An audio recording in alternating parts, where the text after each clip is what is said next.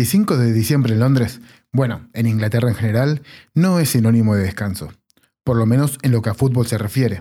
Es sinónimo de fiesta, de juntarse abuelas, abuelos, padres, madres, nietas y nietos para animar a su equipo favorito.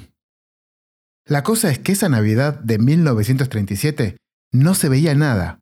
Había una niebla brutal que hizo que se suspendieran todos los partidos. Bueno, todos menos el derby londinense entre el Chelsea y el Charlton Athletic. Iban empatando uno a uno al descanso del partido. Parecía que la emoción del partido iba más, al igual que la niebla, ya que el portero Sam Bertram, en declaraciones posteriores, dijo, en ese momento cada vez veía menos y menos a mis compañeros, pero estaba seguro de que dominábamos el partido. Era obvio que no habíamos marcado todavía, porque mis compañeros hubieran vuelto a sus posiciones de defensa y yo habría visto alguno de ellos, o escuchado algún grito de festejo. Un rato más tarde, el arquero entre la penumbra vio una sombra frente a él. Era un policía que le dijo que el partido se había suspendido hace 15 minutos. Su equipo no estaba atacando. Los hinchas ya se habían ido a sus casas y sus compañeros al vestuario. El estadio, durante todo ese tiempo, estaba completamente vacío. Esta divertida historia de nuestro amigo Sam Bertram no es tan divertida cuando la veo en algunos equipos. Estoy seguro que tanto vos como yo tenemos en la cabeza más de una situación en la que una inexistente comunicación se dio por hecho y eso hizo que alguien trabaje al divino botón. Así que aprovecha esta pequeña reflexión y pensá cómo podés mejorar la comunicación de tu empresa para que nadie se quede esperando solo en la niebla. Estás escuchando, Estás escuchando el podcast de Chimichurri Code. Buenas tardes, buenos días, buenas noches. Bienvenidos al episodio número 13 del podcast de Chimichurri Code, un espacio donde vamos a charlar con la creme de la creme del desarrollo Android en español y vamos a descubrir a qué dedican su día a día, los problemas que se encuentran, sus inquietudes y sobre todo, sobre todo, que es para ellos trabajar en equipo. Mi nombre es Nicolás Patarino, N Patarino en Twitter y me encantaría que me escribas contándome tus opiniones sobre este o alguno de los episodios anteriores. Para eso, puedes usar el hashtag chimichurricode. Dale, escribime que me encantaría saber qué pensás. Hoy tenemos con nosotros a unos compañeros que seguro que nos sacaron de algún que otro apuro en algún que otro momento, y más en este año de pandemia. Empezaron en España en el 2015 y en el 2021 han llegado ya a los 22 países. Sus miles de riders se mueven día a día en bicicleta, moto o coche, aunque lo que más velocidad le dio a la empresa vino en forma de animal mitológico, sí, el unicornio. Para aquellos que no lo sepan, se llama unicornio a aquella empresa que consigue el valor superior a los mil millones de dólares, y es la segunda empresa española en conseguirlo después de Cabify. A estas alturas, imagino que ya todos saben de qué empresa estamos hablando. Por todo esto que dije, y porque viene en el título del episodio.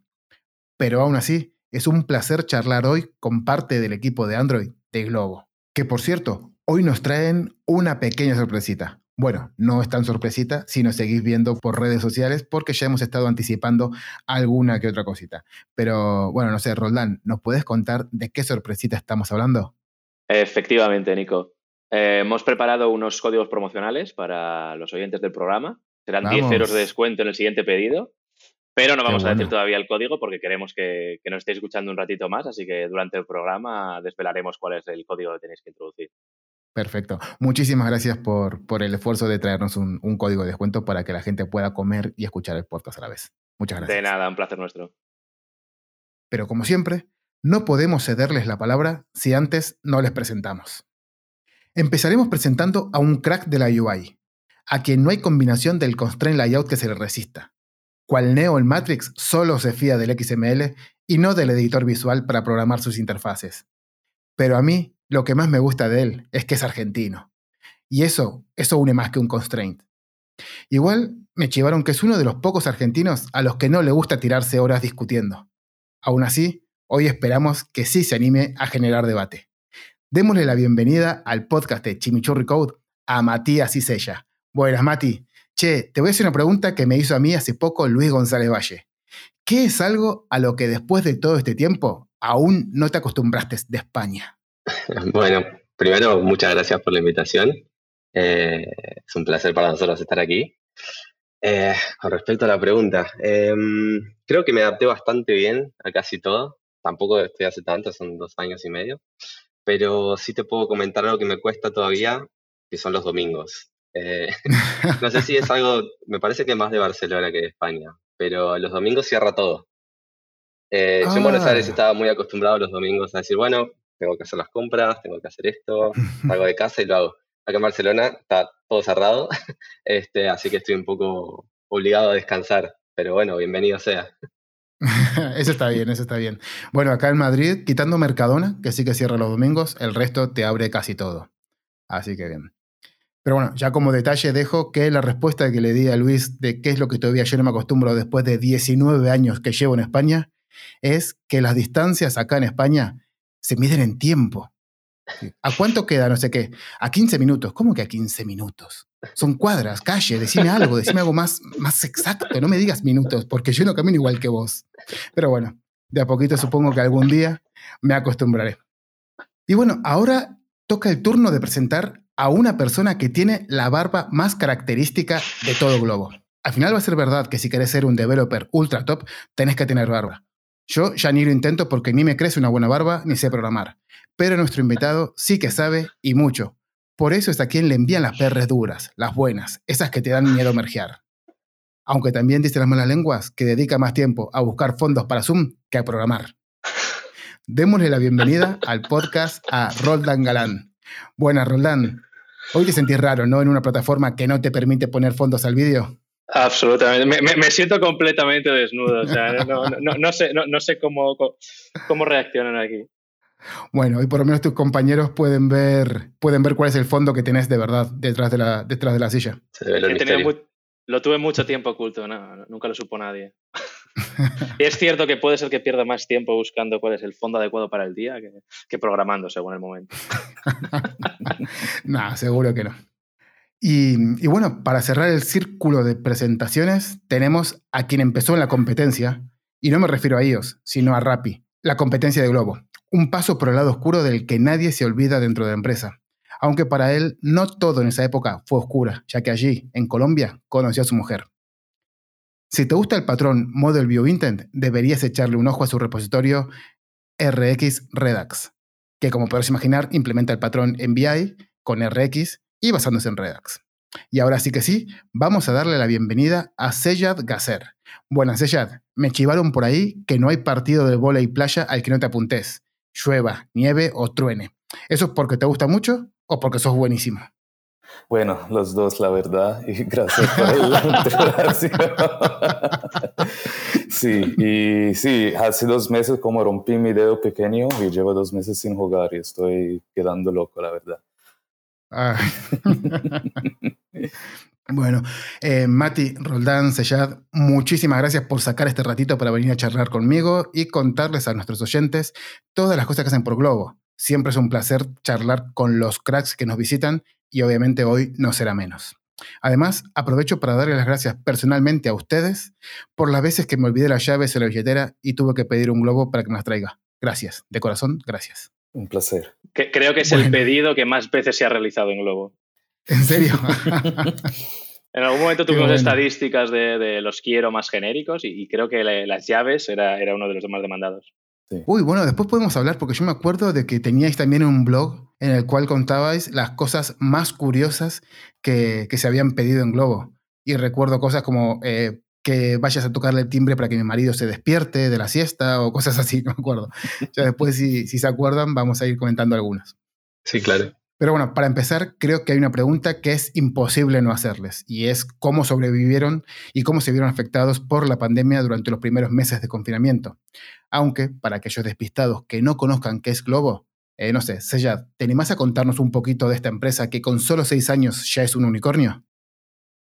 Sí, bueno, Globo es una empresa que hace entrega entregas de, pues empezamos con entregas de comida y fue un proyecto de, de nuestra CEO eh, hace seis años trabajaba en, eh, creo que en eh, Airbus como ingeniero de aeronáuticas y después pensaba de hacer un, casi un copycat de, ¿cómo se llamaba? De Estados Unidos. no me acuerdo, ¿cómo se llama? Bueno. ya se nos ocurrirá. Sí, eh, sí, después como encontró el otro fundador y él eh, le dio el dinero para empezar y las cosas empiezan a crecer poco a poco hasta que consiguieron un, uh, un acuerdo o un partnership con McDonald's y esto mm. abrió muchas cosas para nosotros y sí, después empezó la uh, expansión en Europa y después a América Latina y crecimos muchos durante estos años y, uh, y Globo siempre fue la empresa que eh, no gana mucho en inversión, como todas nuestras competencias pueden levantar más dinero que nosotros mm. eh, y, nosotros seguimos compitiendo con ellos y ganando también en muchos de los mercados.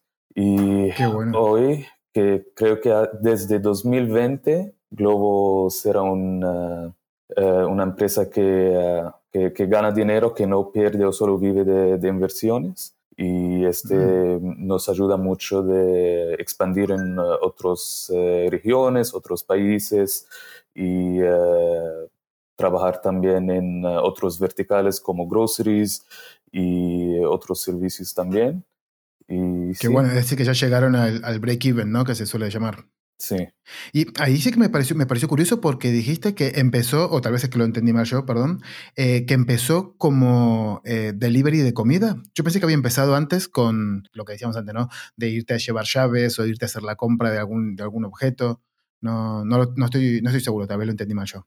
Sí, e, e, em, empezó como delivery de, cualquier cosa, pero creo que desde ya lo que quiere decir es que fue cuando empezó a hacer delivery de comida fue cuando empezó a tener más tirón y a levantarse. O sea, mm. realmente sí, empezó con cualquier cosa, luego llegaron los partnerships con, empresas de comida, pero eh, que fue cuando empezó a lanzarse más porque al final es, donde está el mercado. O sea, aunque el hecho diferencial de Globo sea el, que te manda cualquier cosa, que, otras no lo hacen, eh, el mercado está en, mandar comida y es el, lo que representa la mayor parte de las ganancias. A todos nos encanta que nos traigan la comida a casa.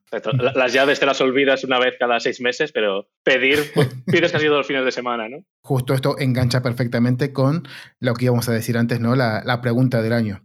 Y literalmente la pregunta del año, porque imagino que a estas alturas el año pasado era una locura. No sé, Roldán, ¿nos contás un poquitito cómo vivieron el confinamiento duro de, España y de todos los países? Porque te imagino que no solamente os habrá tocado este, sino otros países también y un poco la pandemia en general. Absoluta locura, como, bien dices. creo, que fue, o sea, el impacto de, COVID creo que podemos hablarlo a, tres niveles. Uno es el, social y el, de las relaciones con los compañeros y, cómo ve a la empresa al final.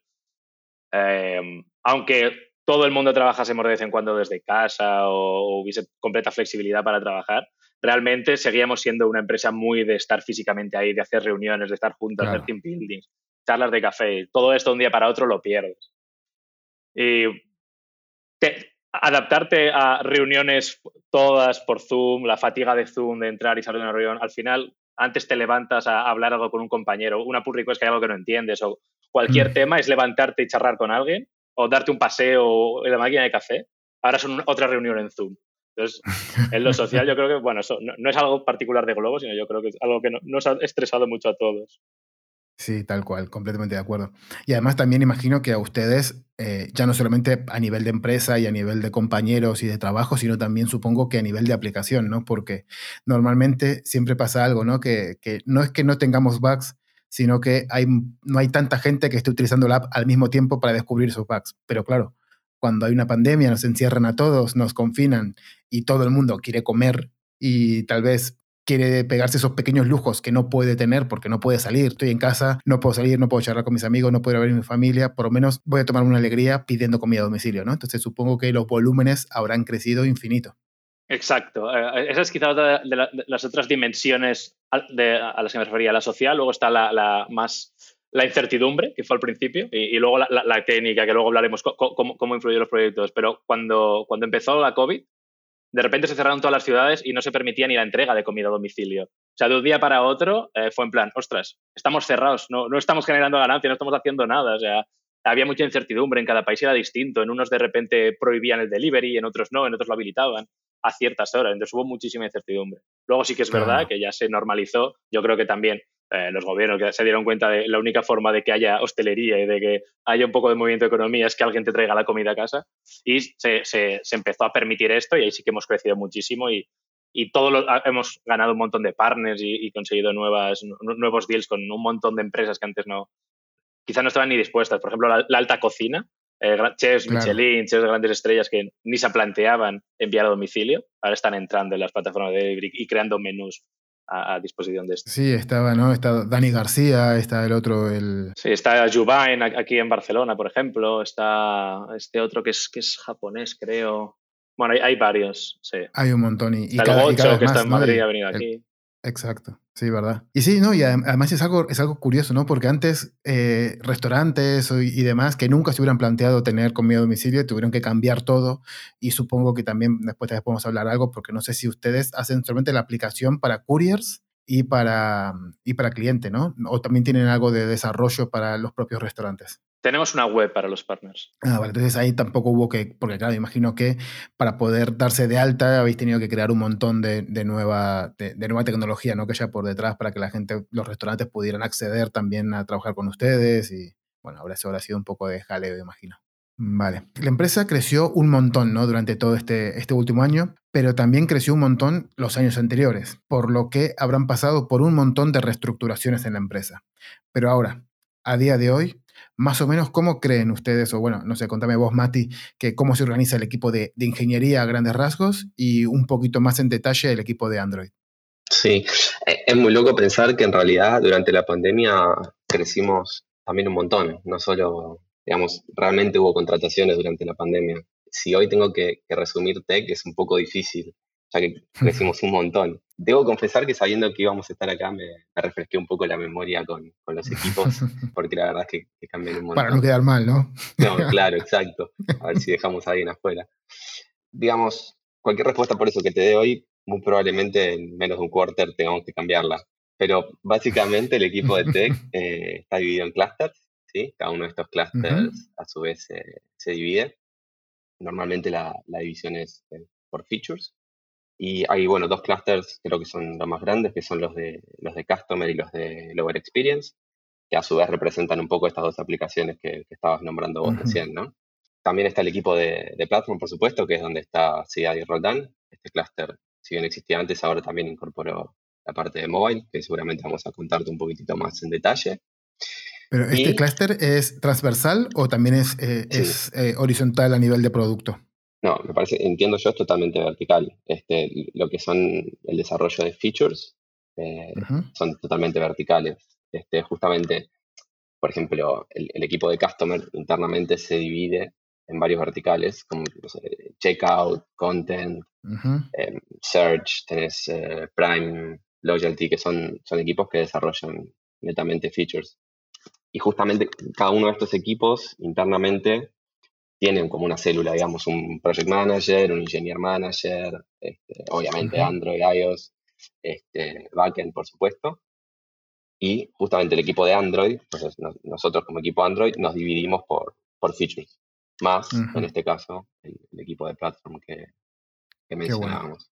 Sí, si bien, eh, digamos, tenemos varios puntos en, en, común, la mayoría son, digamos, comités, meetings, este, esos puntos en común. Por eso cuando decís eh, horizontalidad, por ahí no, entendí muy bien la pregunta. Al final eso, ¿no? Que es solamente, no sé si todos los equipos de desarrollo de, producto, de, features, se encargan de desarrollar eh, componentes globales de toda la aplicación o solamente el equipo de plataformas un poco el que está más orientado a ese, a ese desarrollo.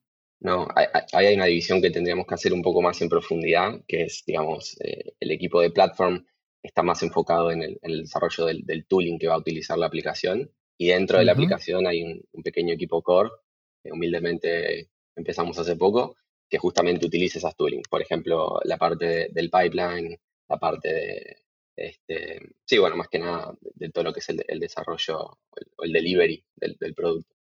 Este, y dentro del, equipo, de, dentro de la aplicación en sí, este, tomamos ese tooling y, y lo utilizamos. En el caso de, cada una de las aplicaciones, por ejemplo, Customer utiliza el pipeline y genera la Customer App y Courier App toma el pipeline que desarrolla Platform y genera la aplicación de ellos, digamos. Ah, qué bueno. Por, terminar de entender, ¿no? Porque creo que, eh, si no me equivoco, vos estás en el equipo de Customer Core.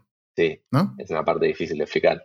Este, el Customer Core justamente es eh, algo nuevo que estamos introduciendo, que es eh, un equipo que se, encarga de formar este nexo, tal vez que puede llegar a faltar entre un equipo de plataforma y, las features. Este, el, objetivo, en definitiva, spoileando un poco lo que va a venir después, es eh, generar este, no, solo este nexo, sino también permitirle a los desarrolladores, una vez que empiezan a trabajar en el proyecto, que lo hagan de la forma más fácil posible. este, es decir, que no tengan ningún tipo de, impedimento. Esto incluye un montón de cosas, design system este, y, otros, y otros, tal vez tooling más específicos de la, de la aplicación en sí. Yo, diría, por matizar un poco lo que dice, lo que dice Mati, eh, Customer Core es, hace tooling que es quizás más directamente visible por los usuarios, por ejemplo, el Design System o este tipo de cosas, o a lo mejor, una, yo que sé, a lo mejor harán algo tipo login, alguna cosa transversal, mientras que Platform dedicamos a tooling que van a utilizar los, eh, el resto de developers. Por ejemplo, eh, un una, el layer de networking, un módulo de networking que gestiona todo, todo, el tema observability, pues el módulo con el que gestiona la observability, las feature toggles, eh, las pipelines de, release, todo. Al final, Platform somos como más bajo nivel para facilitar la vida de los developers y luego Core le facilita a los developers a la hora de hacer más UI o más algo más directamente aplicable a la feature. Bueno, Roland, me parece súper interesante esto que estás contando, pero una cosita, creo que nos debías algo. Esa sorpresita tenía que tener un código y tal vez es el momento perfecto ahora para que la gente pueda dar pausa, meter el código, hacer un pedido en Globo y que la comida esté preparada justo para la última parte del podcast. O incluso antes, dependiendo del tiempo que tarden, porque a veces llega, llega bastante rápida. Eh, venga, sí, creo que ya han escuchado lo suficiente el programa nuestros oyentes, así que vamos a explicar el código. Como habíamos adelantado antes, son 10 euros de descuento para, el siguiente pedido. ¡Wow! Genial. Y desde la app de Globo, en, el home, tenéis que acceder al menú de promo codes que está en el, perfil y añadir Chimichurri X Globo, todo en mayúsculas. Chimichurri X Globo, perfecto. Exacto. Sin espacio, sin nada. Eh, sí, sin espacios ni nada. Os recuerdo que Globo es con V, no, os la juegue el corrector y pongáis Globo de, los que vuelan. Y solo hay 100 códigos disponibles. Por lo tanto, eh, el primero en llegar será el primero en tenerlo. Los 100 primeros oyentes que, lo registren serán los que puedan aprovecharse. Si tardas más, ya se habrán agotado. Perfecto. Y además recordar que no hace falta que sea tu primer uso de la aplicación, que eso es algo muy interesante. Así que nada, vayan corriendo, pongan pausa y vuelvan rápido, pero vayan corriendo a hacer su, pedido antes que se le adelanten. Y, nada, Roland, muchísimas gracias. Sigamos con, con esto que estabas contando algo súper interesante. Perfecto, disfrutad de, vuestro pedido. Qué bueno, la verdad que sí, porque bueno, eh, conozco un montón de equipos que, sí que tienen un equipo de platform y al final el equipo de platform lo que hace es el trabajo de ustedes todos juntos. Lo que hace Customer Core con lo que hace Platform lo suele hacer un solo equipo. Entonces me parece súper curioso y súper interesante esta separación, ¿no? Esta de decir, bueno, tenemos un equipo específicamente que lo que se encarga es de eso, de la parte un poco más cercana al, usuario que la parte un poco más, más cercana al, al desarrollo. Sí, también su digamos, sucede algo acá, ¿no? Que es que tal vez eh, una necesidad surge en una de las aplicaciones y tal vez no hay un equipo que lo formalice y que después eso tal vez lo promueva a Platform. Entonces, mm. puede ser el Design System mismo que estábamos hablando. Tal vez el Design System en definitiva sirve para más de una aplicación, que de hecho el diseño se está haciendo de base ya soporta más de una aplicación, pero el día de mañana eso tal vez se necesite promover a un Platform Team donde están, donde están los chicos. Este, me parece, digamos, interesante también destacar eso, ¿no? Que, muchos de los toolings no necesariamente terminan eh, viviendo para siempre dentro de Core, sino que a veces se van moviendo, promoviendo este, y creciendo. Ahí justo, justo que es una cosa que me parece súper curiosa, y yendo con tu palabra, vamos a spoilear un poquitito, el tema del design system. Dijimos que teníamos dos aplicaciones, la aplicación del courier y la aplicación del, customer. Eh, ¿Eso significa que el design, el, design system que tenemos se utiliza en las dos aplicaciones o solamente es cada una? Actualmente está, lo estamos pensando para, las dos aplicaciones, pero la primera implementación va, a ser en una. Digamos, hacer una, un, diseño, mejor dicho, una implementación nuclear es un poco agresiva. Entonces, tal vez eh, un poco de prueba y error en una aplicación y cuando esté bien, bien maduro el producto, sí, ya segregarlo a las otras aplicaciones. Qué bueno. Vale, me, parece perfecto. También ambas aplicaciones tienen, o sea, tienen a, nivel diseño, los equipos de diseño ah, tienen distinta UI. Al final, eh, lo que quiere el customer es un tipo distinto de usuario que el del courier, ¿no? Al final. Entonces, también desde el punto de vista ya de diseño, los componentes ya son completamente distintos. O sea, el design system que, están preparando va a tener que adaptarse a tener distinto diseño, va a ser diferentes implementaciones para, un diseño distinto. Por eso también hay estos esta separación. Al final, las dos aplicaciones son muy distintas y quizás por eso es más necesario que haya equipos focalizados en, dar soporte específico a cada una de las aplicaciones y otro equipo para, para todo el cross-tool en general. Sí, la verdad que ahora pensándolo bien, tiene, tiene todo el sentido del mundo, teniendo en cuenta de que no es lo mismo yo que estoy en el sofá de mi casa pidiendo la aplicación, que puedo con mi dedito darle a, comprar, a una persona que está en una bicicleta lloviendo con guantes a, darle a, los pedidos, ¿no? Sí que tiene todo el sentido del mundo. Sí, exacto. Que el app del Cure es mucho más funcional que para usar en todos los momentos que estás trabajando y el otro app es para hacerlo más fácil pedir cosas. Son objetivos diferentes. siempre en Customer se, ha, utilizado el término efecto wow. la aplicación de Customer, tú quieres tener engagement con los usuarios que disfruten usando la app, pero como dices ya, el courier tiene, no, tiene que disfrutar, tiene que, que utilizarle de forma práctica eficiente. O sea, una animación a lo mejor le va a molestar hacer su trabajo. Exacto, completamente de acuerdo. Y hablando del engagement, también eh, creo que Globo se caracteriza no solamente por tener engagement a nivel de, usuarios, sino también a tener engagement a nivel de ingenieros. Es decir, que suelen ser una empresa de estas que, hacen las cosas bien, ¿no? que nos gusta cómo trabajan, que tienen procesos interesantes, que tienen lo que conocemos como una buena cultura de empresa. Eh, así, a grandes rasgos, ¿ustedes qué es lo que más destacarían o cuáles son las bondades que, que principalmente destacarían dentro de Globo? Bueno, eh, pues eh, como lo veo, es, eh, me gusta mucho que en Globo tenemos una cultura de transparencia. Siempre cada lunes tenemos un stand-up con toda la empresa, hablamos de qué hicimos la semana pasada, los nuevos números, estadísticas, todo esto. Tenemos un QA con el CEO cada dos semanas, creo, un mes y podemos preguntarle cualquier cosa que queremos saber, podemos hablar de temas, de métodos de trabajo, de, de, lo que sea, que lo que queremos como hablar sobre, podemos hablar. Y esto, pues a mí no me gusta mucho estar en una empresa que solo recibo órdenes y, y entrego cosas, que así siento un poco más esclavo. Y entonces así siento como estoy parte de un equipo, puedo eh, contribuir y, puedo eh, decir mi opinión sin, sin, sin, miedo. Y además de esto, también en Globo, pues de pre-COVID, también teníamos una cultura de como work hard, play hard.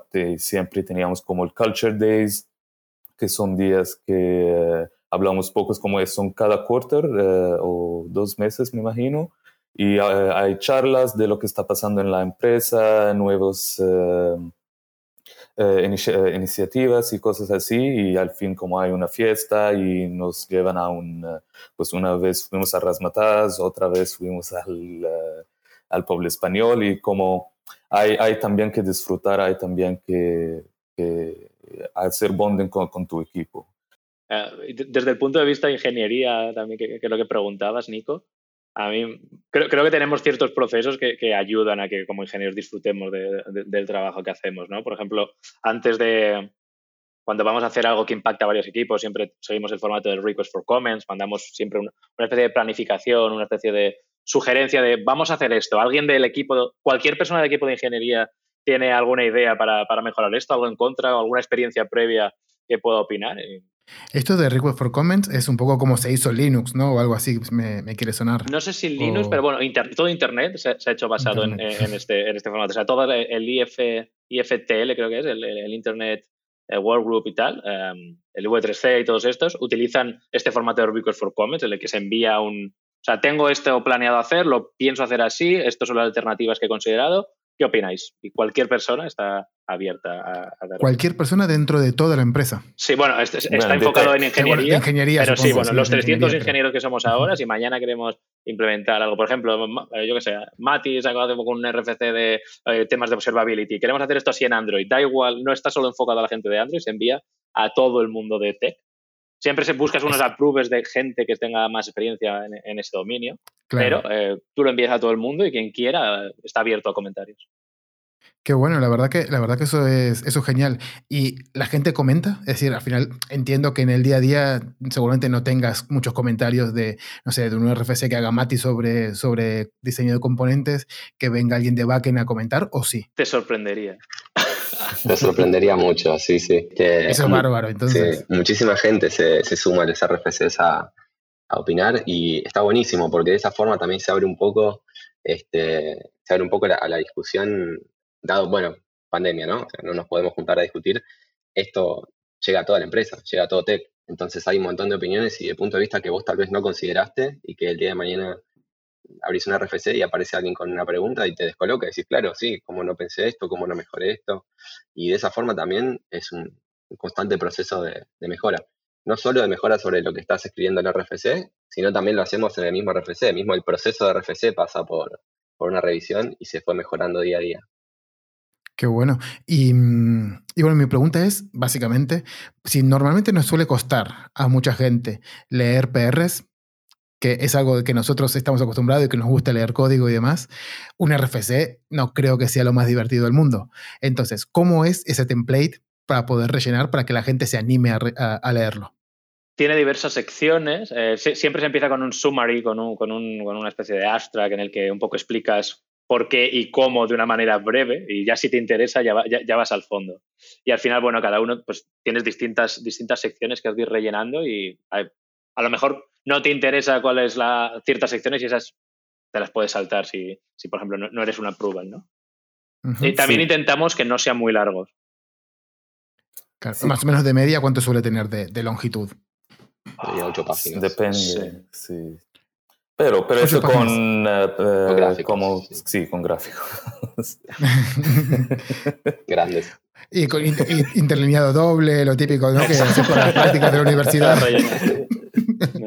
estamos ahora en un proceso de, cambiarlo y de un poco de, mejorarlo, porque también ha ido escalando tanto el equipo que están saliendo nuevas necesidades en los RFCs que, quizás el template que tenemos ahora mismo no se adecua a todas. justo ahora tenemos una task force en la que estamos un poco dándole vueltas a ver cómo podemos mejorar este tema y cuáles son los principales problemas de, con los RFCs.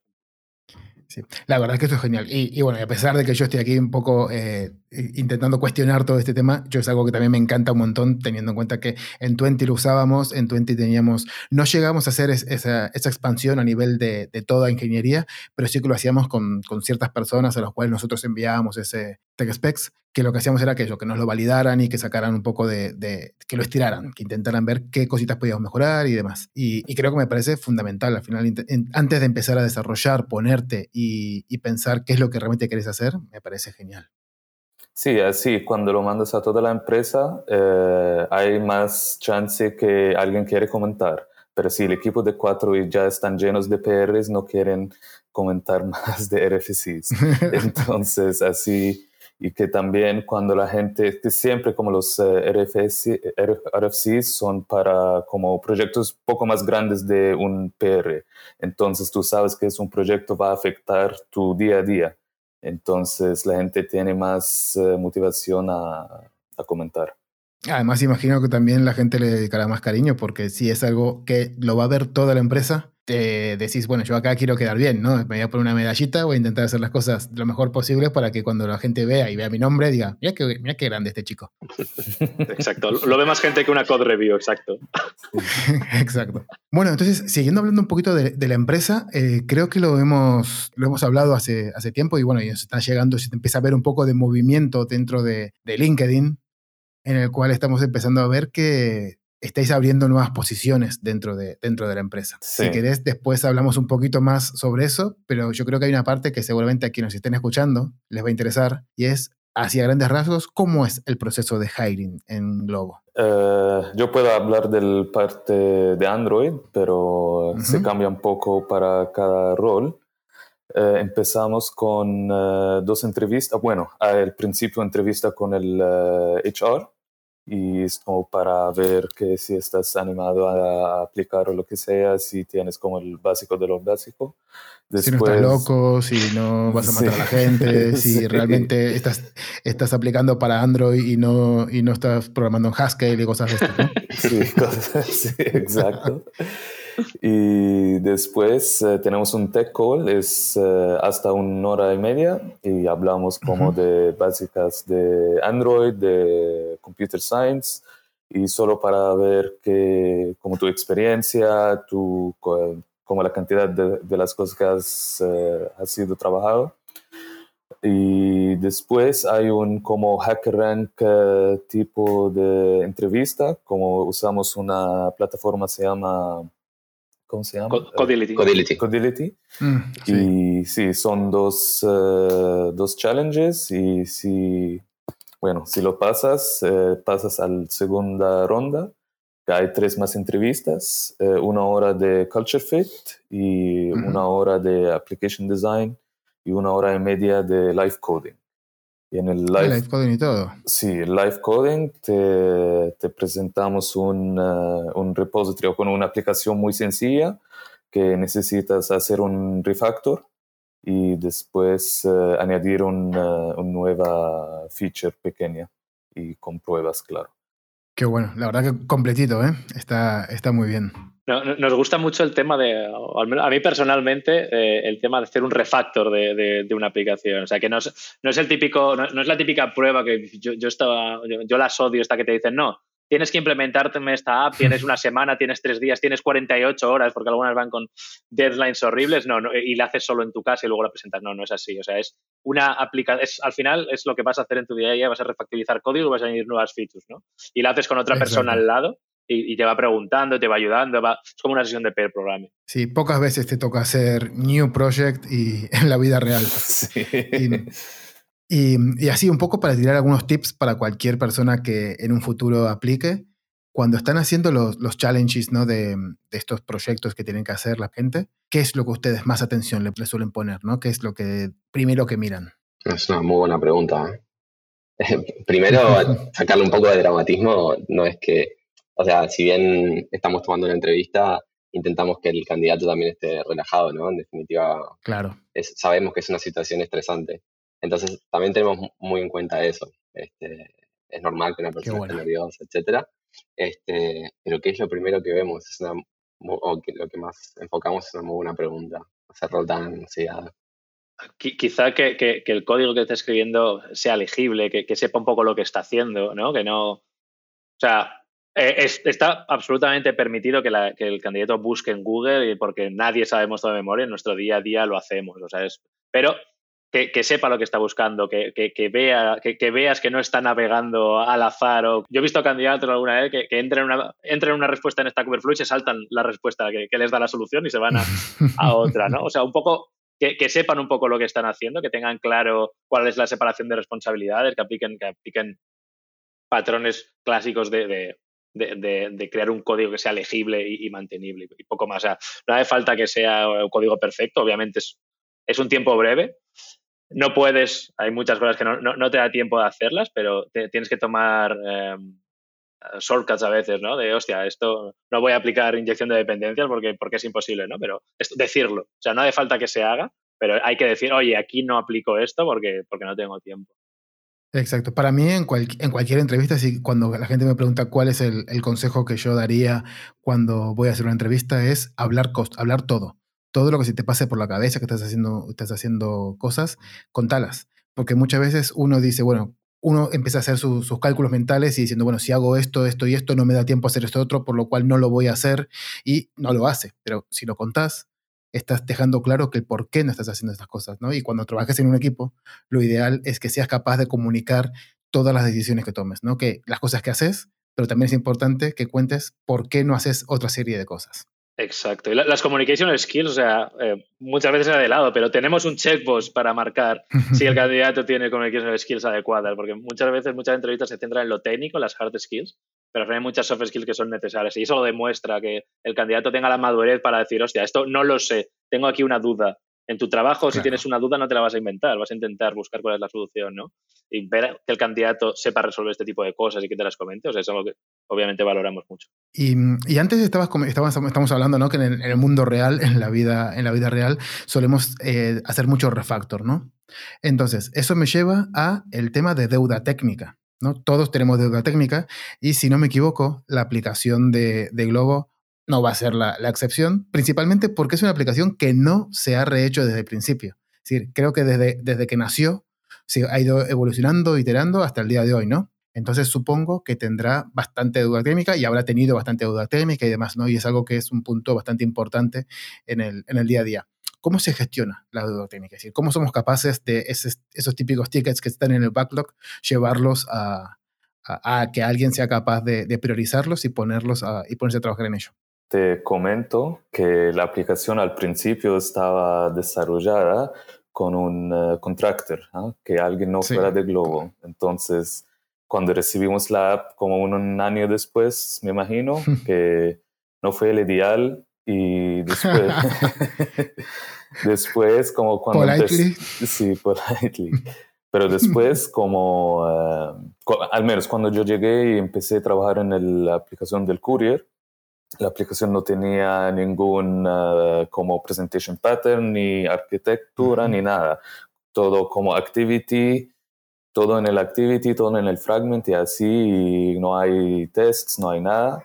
Y entonces empezamos cada lugar que vamos a añadir un nuevo uh, feature, vamos a reescribirlo.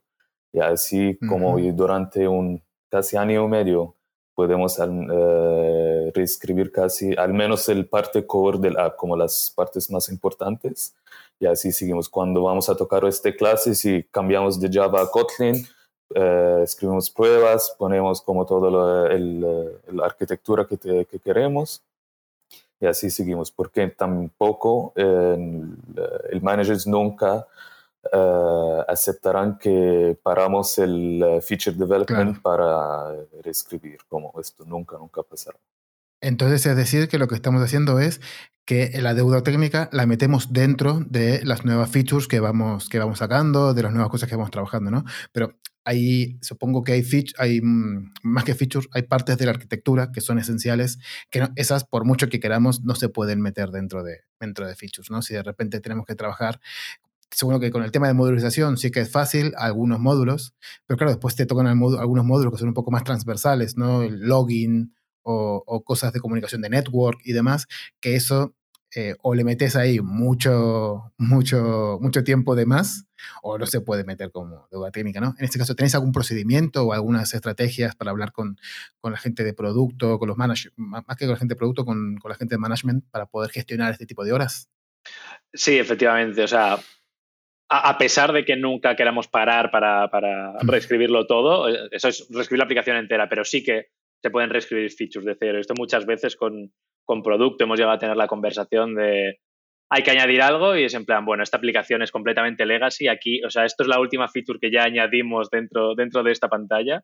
Ha pasado varias veces, en plan, esta pantalla ya no da más de sí, o sea, si queremos hacer algo más, tenemos que reestructurarla. Y este producto lo entiende perfectamente porque al final, o sea, les, es la garantía de que nuevas features van a, desarrollarse de una forma más rápida y con mucha mayor calidad. Entonces, este producto lo entiende y dice, vale, perfecto, eh, vamos a, despejar tiempo el siguiente quarter, vamos a encargar al equipo de diseño que, rehaga toda la UI de cero, que tengan la oportunidad de rehacerla de cero, y así tenemos la gran excusa o la, una buena razón por la que reescribirlo todo. Y esto sí, se hace y se ha gestionado. se, ha hecho en múltiples pantallas, porque al final no queda otra muchas veces. Claro. Y bueno, y esto además me, lleva perfectamente al, a lo siguiente que quería, que quería preguntar, y era el tema de el design system, ¿no? Ya que este es un proyecto que es bastante grande, seguramente así se ha, se ha sacado fuera de lo que puede ser cualquier feature, porque es algo mucho más grande de lo que, de lo que uno puede parecer, ¿no? Y entonces, ¿cómo, cómo están planteando todo el tema del, del design system? Porque según dijeron, ¿no? Están como todavía en proceso de, de creación y demás, ¿no? Sí, un, poco recién lo que estamos haciendo es eh, formando los, los foundations, este, los, colores, la fuente, los tamaños, como, como te comentaba. Y a partir de ello, sí, lo que esperamos es justamente combinar todo esto para generar los componentes que, van a ser utilizados. En definitiva, Android iOS no es web, entonces este, lo que es un design system eh, requiere, por lo menos desde mi punto de vista, un poco más de esfuerzo. Y lo que estamos generando justamente, el esfuerzo donde se está poniendo en este momento es en generar un tooling para que justamente el equipo de, UX, el equipo de UI, eh, pueda autogestionar estos, estos tokens, estos colores, estos estilos, y que después se genere una librería, este, ya sea para Android o para iOS, y que, y que la consumamos directamente. Eso me parece súper interesante. Entonces, a nivel de tooling, bueno, ya acabas de comentar, ¿no? De ser capaces de crear, no sé, supongo que a través de scripts, plugins o, demás de las herramientas que utilizan en el diseño, de generar los colores, algunos tamaños y espacios. ¿Qué otro tipo de, tooling tienen que puede ser bastante interesante para que, para que otras empresas también lo copien? Em, bueno, lo que son colores, fuentes y tamaños, este, como lo dijiste, estamos haciendo plugins de, de Gradle que toman un, YAML y generan este, los XML correspondientes.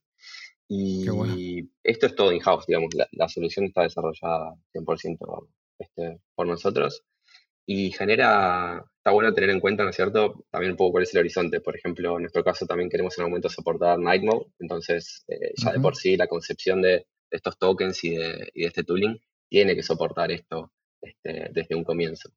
En, en nuestro caso, bueno, por ejemplo, para botones y todo lo que es eso, también estamos generando de la misma forma. Este, lo que hacemos eh, o lo que estamos eh, intentando lograr es eh, que diseño pueda definir un YAML un botón, por ejemplo. Entonces ellos definen un, set de, colores que quieren utilizar, una, elevación, y pueden definir ahí los estilos para cuando está activo, cuando está disable, este, y todo eso genera en definitiva un estilo que después vos lo podés aplicar.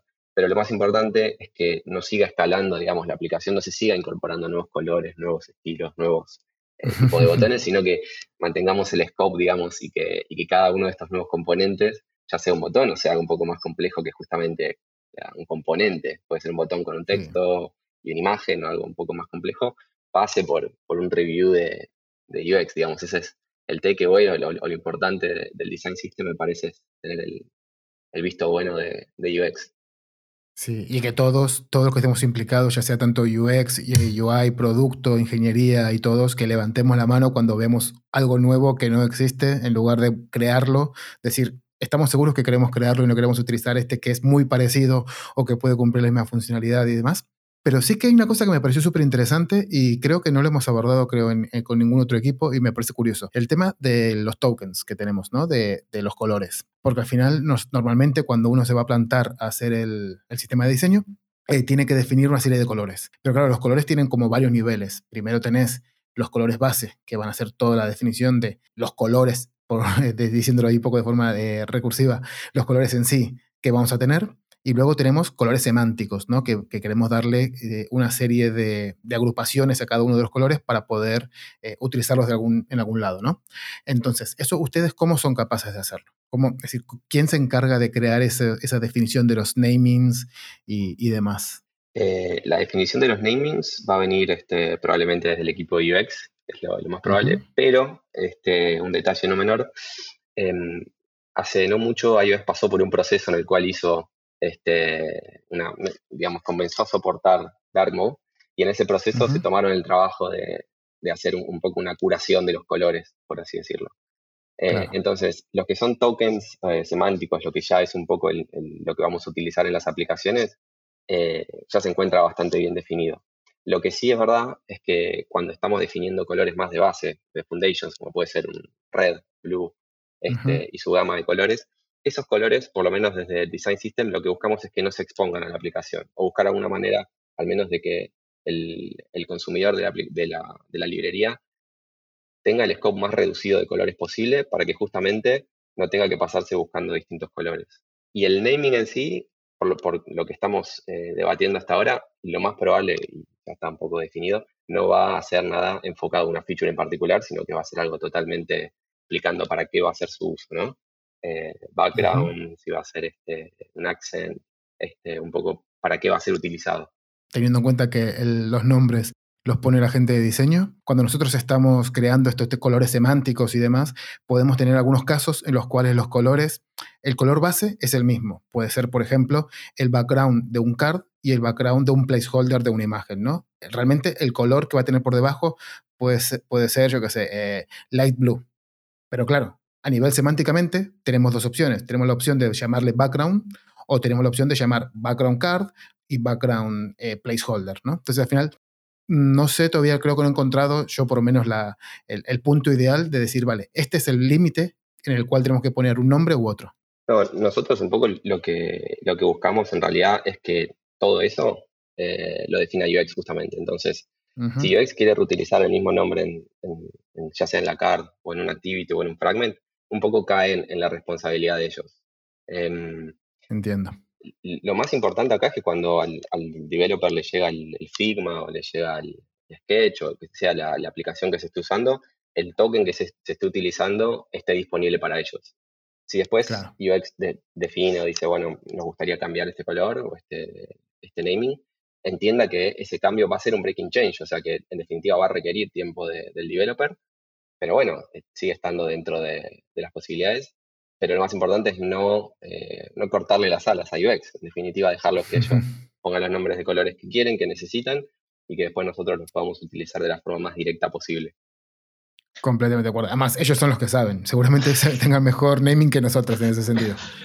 Yo, yo, yo, justo hace un par de años intenté hacer una pequeña limpieza de, de, los colores que había en la app, que todavía era, era, era, era, era, más loco, o sea, a, mucho menor nivel que este design system que está planteando Mati. Y previamente tuve e, este, esta misma duda que, que está comentando Nico, ¿no?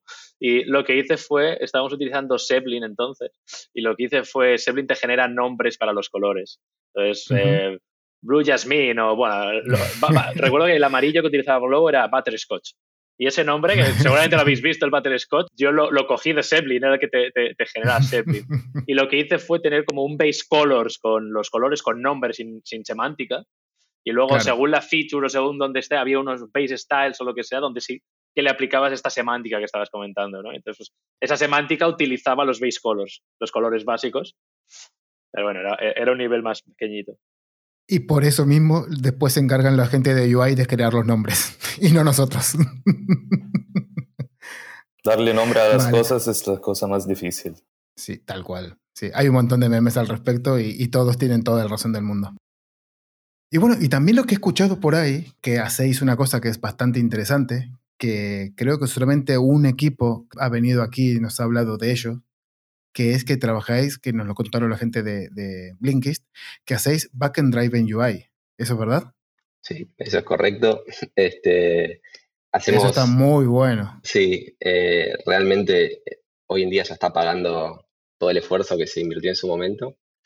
Este, hay varias pantallas, digamos, eh, surgió, me parece, si no me equivoco, la primera hace más o menos un año y medio, como un poco como respuesta del equipo de content, esto que contaba Roldán, de que había pantallas que ya no daban más. Eh, agregarle nuevas features eh, era un peligro, era una, bomba de tiempo. Eh, entonces, en su momento, si no me equivoco, lo que se quería era, nosotros tenemos una lista de stores de, simple, digamos, de restaurantes, y querían agregar un carrusel, digamos, un intermedio que vos puedas scrollear horizontalmente y fue ahí donde pusimos el stop, donde dijimos un poco basta. Meter eso ahí, cuando ya tenés un poco de quilombo de, dentro, meter eso es, es muerte. No, era, era un peligro y decidimos poner ahí un stop y, y bueno, justamente escribir un, par de documentos explicando por qué era necesario y por suerte, bueno, producto vio el, vio el beneficio. Hasta, hasta ese momento, por ejemplo, los, los banners, los stores y algunos, este, algunos componentes que mostramos estaban la posición fixada, este, estaba hardcodeada en la aplicación. Por ejemplo, si no me equivoco, el, banner de Prime, que era como la, promoción que, ofrecíamos, estaba hardcodeada en la posición 4. Exacto, entonces, 4.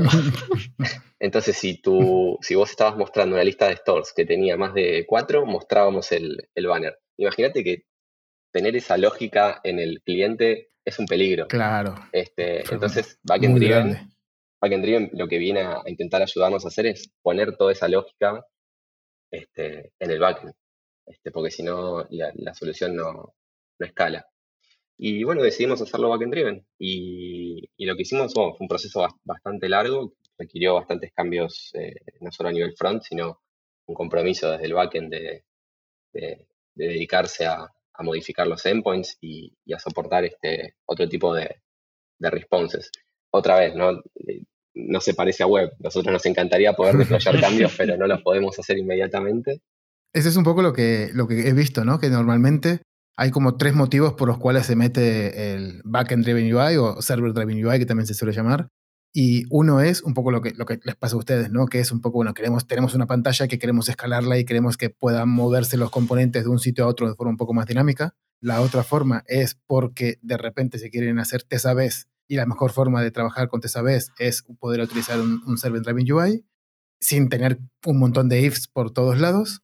Y la tercera, que para mí creo que es una que, que cada vez tiene más, más sentido, es el evitar meter web views si yo soy capaz de darte la posibilidad de que puedas cambiar contenidos y copies y, y demás sin necesidad de utilizar un WebView, pues bienvenido sea al final, uno de los principales, eh, yo creo que, motivos del cambio, sobre todo esta, estas backend UIs, fue, backend UIs, fue precisamente darle la oportunidad al producto de, hacer todos los cambios que quieran sin necesitar deployar una nueva. Pues al final, backend deploya en cualquier momento.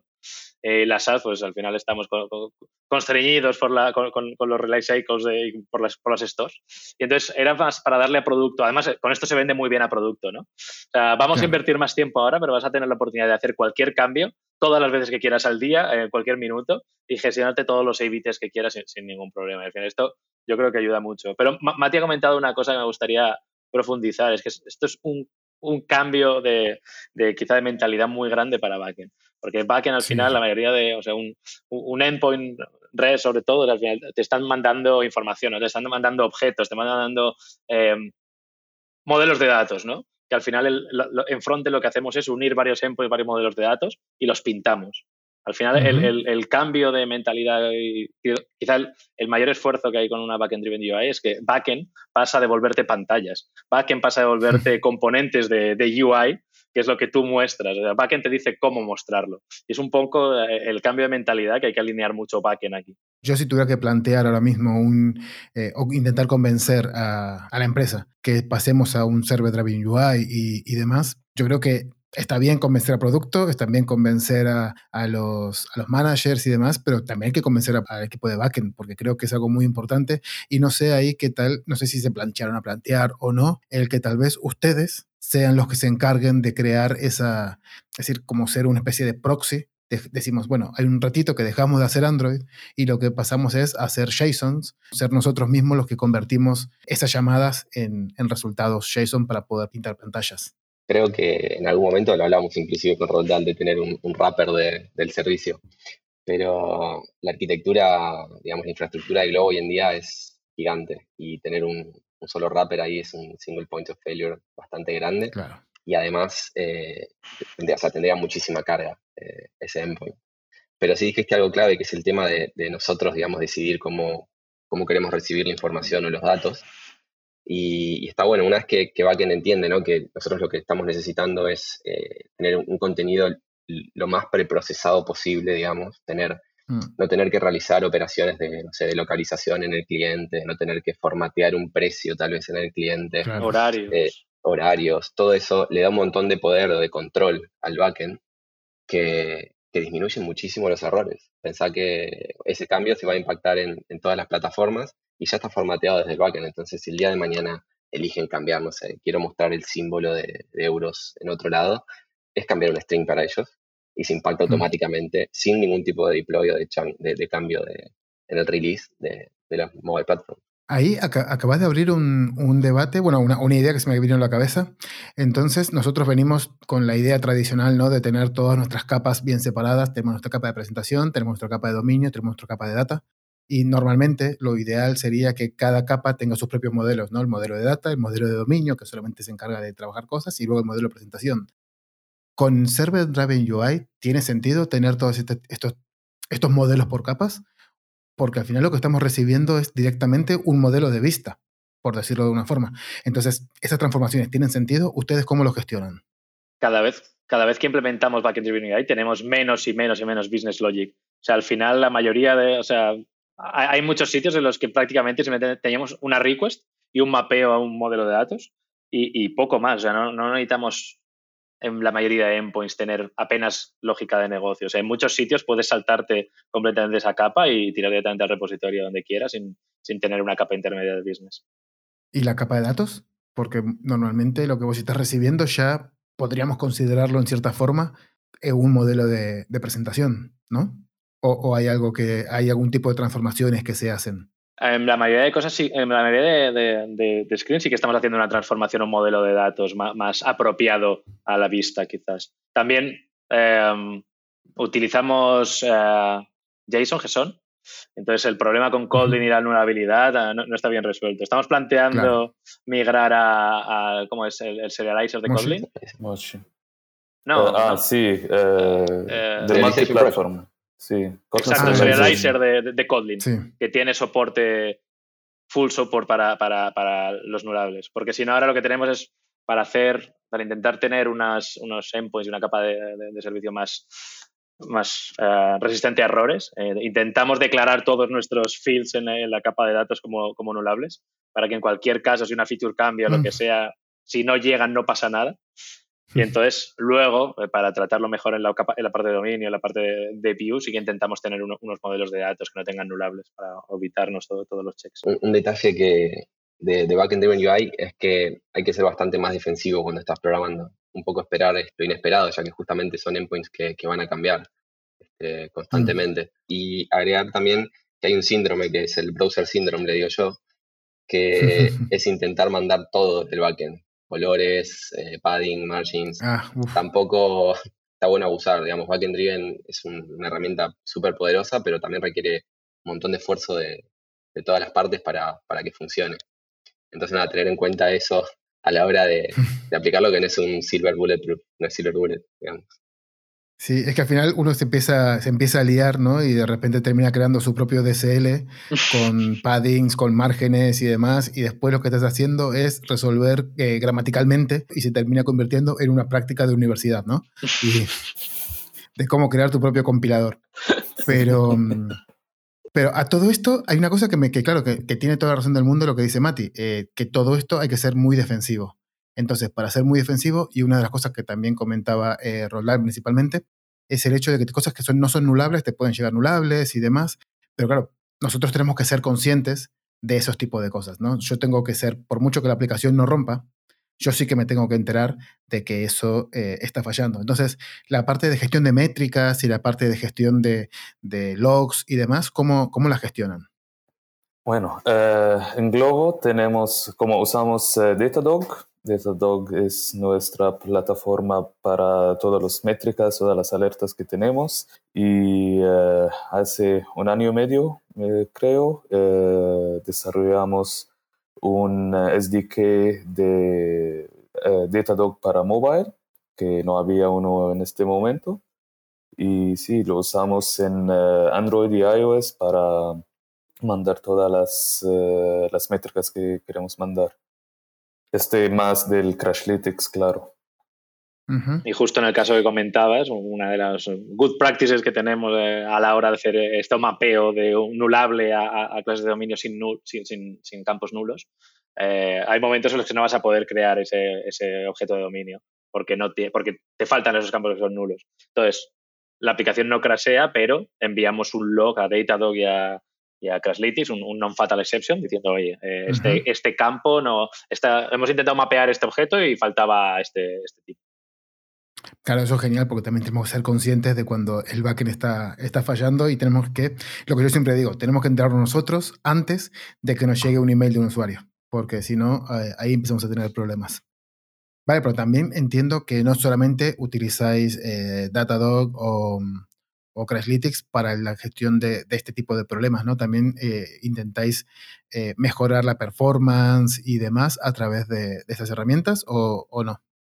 Sí, estamos, eh, digamos, sacando un poco de, eje a Datadog, digamos, tratando de usarlo para algunas otras cosas, este, para tener observabilidad también sobre las screens. es algo que empezamos ahora hace poco, de hecho, si no me equivoco, hoy recién salió el 10% de los usuarios que es medir eh, el tiempo que demora una pantalla en estar lista para que vos interactúes. Entonces, eh, suponete que estás haciendo un render que pesa demasiado, que tarda demasiado, lo vas a ver. Pero también algo que nos dimos cuenta ahora, por ejemplo, es que vemos eh, países con ancho de banda un poco más más bajo, por ejemplo, o que usan más 4G, por ejemplo, o con celulares de, o, móviles de, de, peor calidad o por ahí menos recursos, eh, tardan más en, mostrar las pantallas. Entonces, usar esto como métrica, digamos, para saber que estamos mejorando el producto o que lo estamos empeorando con, todo esto que estamos haciendo. Y, esa, y esas métricas, bueno, al final supongo, no sé si os acordáis que hace, hace unos años sacó la gente de Karumi Flow Up, que creo que decía algo, algo parecido. Y también Crashlytics intentó, ah, no sé si era con Vitals o con alguna de herramientas de estas que, que, creó en su momento, para poder medir los tiempos de, que tardaba en crearse el, on-create y todos estos, estos tipos de, de, métricas. Y esto es algo que están creando ustedes eh, in-house, ¿no? Sí, porque, claro, justamente lo que vimos con Firebase es que es verdad, vos podés eh, anotar un método para que, para que loguee una métrica de cuánto tiempo tarda en, no sé, ejecutar el onCreate, por ejemplo. Pero en definitiva eso te va a dar solamente el tiempo de renderizado de la primera pantalla, pero esa pantalla no es la final, porque seguramente estás haciendo un API call para obtener, no sé, una lista, un listado, ya sea un perfil o, lo que sea. Entonces nosotros lo que nos interesa es darle la posibilidad al developer de decir, bueno, quiero medir este, desde este punto hasta este punto en, una pantalla, e inclusive tal vez hacerlo eh, a través de más de una pantalla, que sea un flujo. Este, supongamos que ahora nosotros cuando hacemos un payment eh, tenemos que salir de la aplicación. Ese tiempo también nos gustaría medirlo, saber cuánto tiempo el usuario pierde yendo al banco a, aprobar un pago en España.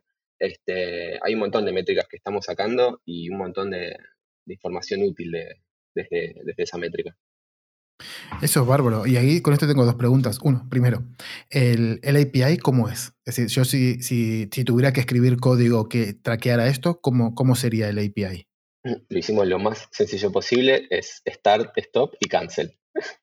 Este, ¿Recibirá algún enumerado? ¿Recibirá algún eh, string? O no, ¿Alguna idea? Por el momento tenemos un, un seal class donde vas este, agregando los las distintas métricas y las pantallas para los distintos funnels y también tenemos un sistema de, de feature toggles, entonces también lo incorporamos con eso por si el día de mañana existe alguna, alguna pantalla tal vez que no está funcionando como esperamos, poder apagar ese, esa métrica este, para que no, no, contamine todo, todo el, trace que estamos, que estamos guardando. Qué bueno. Y la segunda pregunta que tenía era, eh, ¿esto por qué no lo sacáis open source? A mí me encantaría poder coger todo el, el, trabajo que hicieron ustedes y meterlo en la aplicación, ¿eh? Sería, sería genial. De hecho, la iniciativa Open Source Globo es algo que, siempre está ahí. Estamos buscando formas de, hacer open source de cosas que hacemos.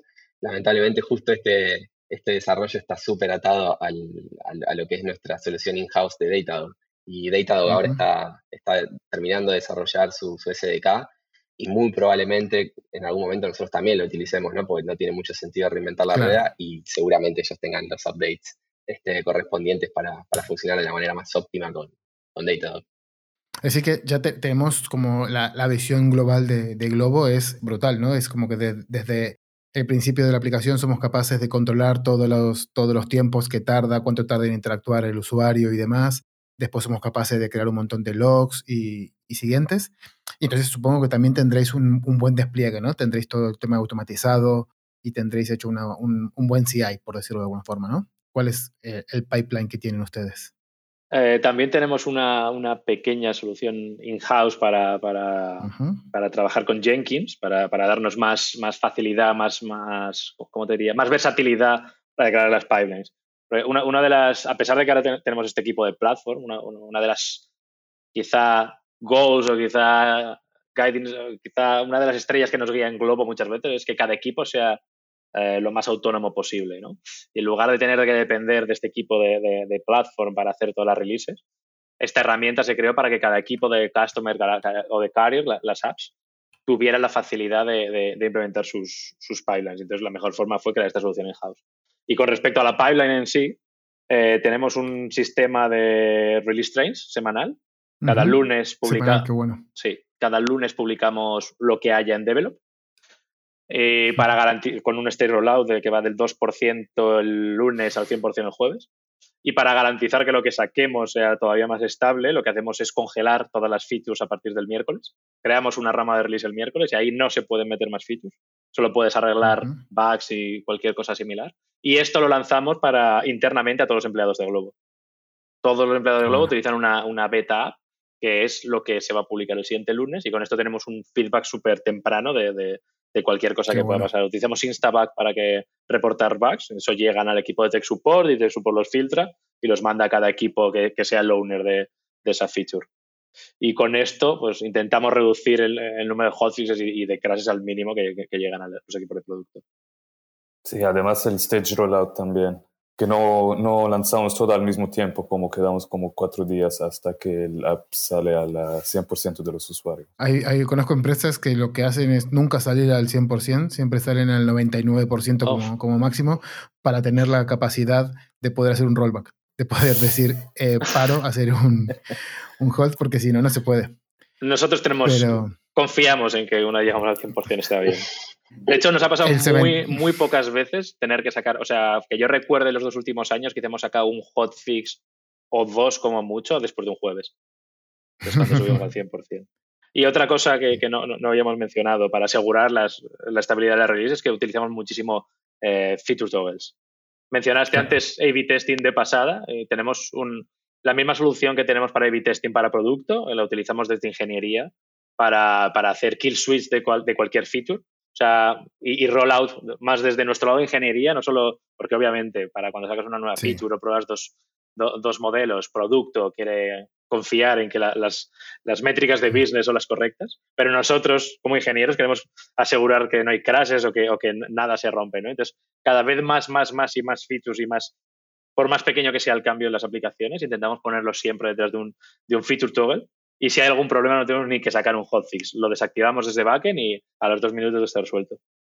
Sí, además siempre lo recomiendo cuando lo típico que solemos hacer de hacer un revamp o un refactor de toda la parte de network, tele un, un, feature toggle ahí y si de repente ves que las llamadas empiezan a fallar, te, el sábado por la noche haces switch off y seguís tomándote tus cañas tranquilamente sin tener que correr a casa a cambiar todo. Exacto. Exacto.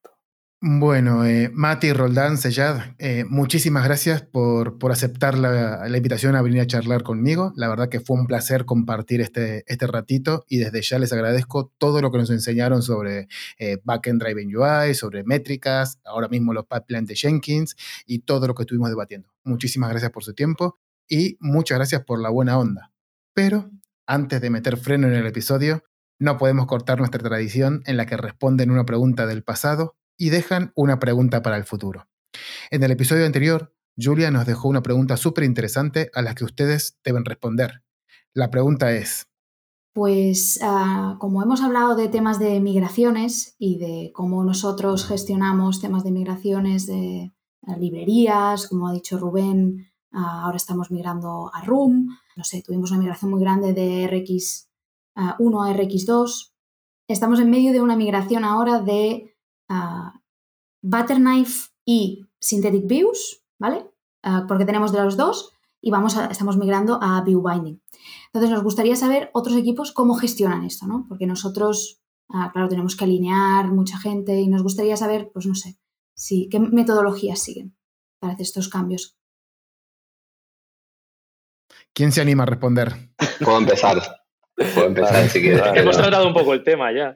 Claro, justamente migraciones, migraciones muy grandes intentamos eh, utilizar feature toggles, mismo para mm. refactor de service, de cosas grandes, God classes, eh, hacer la migración en stages, nunca, digamos, eh, hacer un approach nuclear porque justamente para eso tenemos todos estos mecanismos de seguridad, ¿no? Tenemos la beta, tenemos el stage release, tenemos un montón de mecanismos y lo que buscamos es estar listos, o sea, no tenerle miedo a fallar, que el developer, digamos, esté dispuesto a hacer un cambio grande en la aplicación, pero plantearle o darle todas las herramientas para que en el caso de que eso suceda esté lo más seguro posible de, poder rollbackear, de poder apagar el feature, el servicio o, lo que esté atacando en, esa migración. Y, ya por, continuar y por hacer un poquito más de hincapié sobre, sobre esto, eh, todo este sistema del, feature toggle es algo que implementa el equipo de, de Customer Core, ¿no? No. ¿O mm, plataforma? Esto está en platform. Platform. O sea, el, el o sea, el, el, core de las feature toggles que, que, que, las descarga de backend, esto está implementado en platform. Pero luego cada equipo, cada equipo de customer cuando va a hacer un... Simplemente crear una anotación. Eh, tenemos un, sistema de anotación interna que crea una anotación con el nombre de la, de la, de la feature toggle que quieren y entonces a través de este sistema que tenemos en, en Platform se descarga y lo puede utilizar el, developer. Pero cada developer es responsable de crear su feature toggle tanto en el código como en el admin, en el admin panel donde, donde tenemos todas declaradas. Muy buena pregunta y muy buena respuesta. Y la verdad que sí, que este es un problema que todos tenemos y que a medida que el, equipo va creciendo, eh, el código se empieza a convertir en un monstruo imparable que derrumba equipos y necesitamos tener eh, sistemas de estos para que nos den tranquilidad y lo que decía antes Mati, que podamos hacer un rollback y que la gente sea lo, suficientemente valiente como para animarse a hacer cosas sin tener miedo a, a romper todo. Pero al mismo tiempo, las features todo es una cosa de la que se habla muy poco. Me gusta siempre mucho incidir. O sea, son, creo que son la mejor técnica que pueda haber, pero al final te está generando deuda técnica. Tú si estás creando, si estás manteniendo el flujo antiguo y creando un flujo nuevo y lo pones detrás de un, de un if-else eh, con esta feature toggle, tú estás generando deuda técnica. Entonces yo siempre intento decir a la gente, cuando añadas una feature toggle en el código, créate un ticket de deuda técnica de que vas a tener que borrar esto en seis meses. Exacto. Y bueno, y seis meses es demasiado, me parece. Yo para mí, yo te doy dos sprints. bueno, y ahora entonces les toca a ustedes dejar una pregunta para el futuro. Esa pregunta que quieren hacerle a ese equipo incógnito que nos acompañará en el próximo episodio. ¿Quién se anima a dejar la pregunta? Pues ya, ya que lo hemos estado comentando hoy, que hemos dicho que nos gustan mucho las backend driven UIs, no sé si se ha preguntado ya en el programa, pero para el siguiente equipo, eh, preguntarles si utilizan backend driven UIs y si no lo utilizan, por qué, y si están dispuestos a, empezar a utilizarlas. Esa es una muy buena pregunta y a mí me encanta el backend driven UI, así que encantado, encantadísimo de escuchar esa respuesta. Y bueno, ahora sí que sí, no me queda nada más que volverles a agradecer sus tiempos, sus ganas y su buen rollo. Pero antes de irnos, recuerden que Globo están contratando y van a abrir un hub tecnológico en Madrid. Y si quieren ser parte de Globo, pueden aplicar eh, contactando al invitado que mejor les haya caído hoy en el episodio. No, mentira, a cualquiera de los tres. Dejaré los links a sus redes en las notas del episodio. Bueno, eh, aparte del nuevo Tech Hub que vamos a abrir en Madrid con más de 100 posiciones abiertas para todo tipo de roles, eh, recordar, imagino que la mayoría de oyentes sois, sois mobile developers, así que seguimos teniendo posiciones abiertas en cualquiera de los otros de, de los dos hubs, tanto el de Barcelona como el de Varsovia, que también tenemos abierto. Así que si hay algún iOS developer o un Android developer que busca un cambio y quiere unirse al equipo, pues no dude aplicar o, escribirnos para saber más. Tenemos los, los DMs de, Twitter abiertos, así que si necesitáis más info, aquí estamos. Perfecto. Muchísimas gracias, Roldán. Espero que ustedes tres lo hayan pasado tan bien como yo y como seguramente lo van a pasar nuestros oyentes cuando nos escuchen. Así que otra vez, muchísimas, muchísimas gracias. Muchas gracias a ti por invitarme, Nico. Hemos pasado muy buen rato. Sí, muchas gracias, Nico. Sí, sí. Un placer. Gracias. Y a ustedes, queridos oyentes, muchísimas gracias por escucharnos, por reservar este ratito y dejarme que los acompañe en sus quehaceres diarios, mientras hacen deporte, van de un lado a otro o cuando sea que nos escuchen. Gracias. Mi nombre es Nicolás Patarino y me encantaría que escribas por Twitter contándome qué te pareció este episodio. Usa el hashtag chimichurricode. Y si me querés mencionar, mi handle es arroba mpatarino. Y como diría el Chapulín Colorado, síganme los buenos. Muchas gracias y nos vemos en el próximo episodio.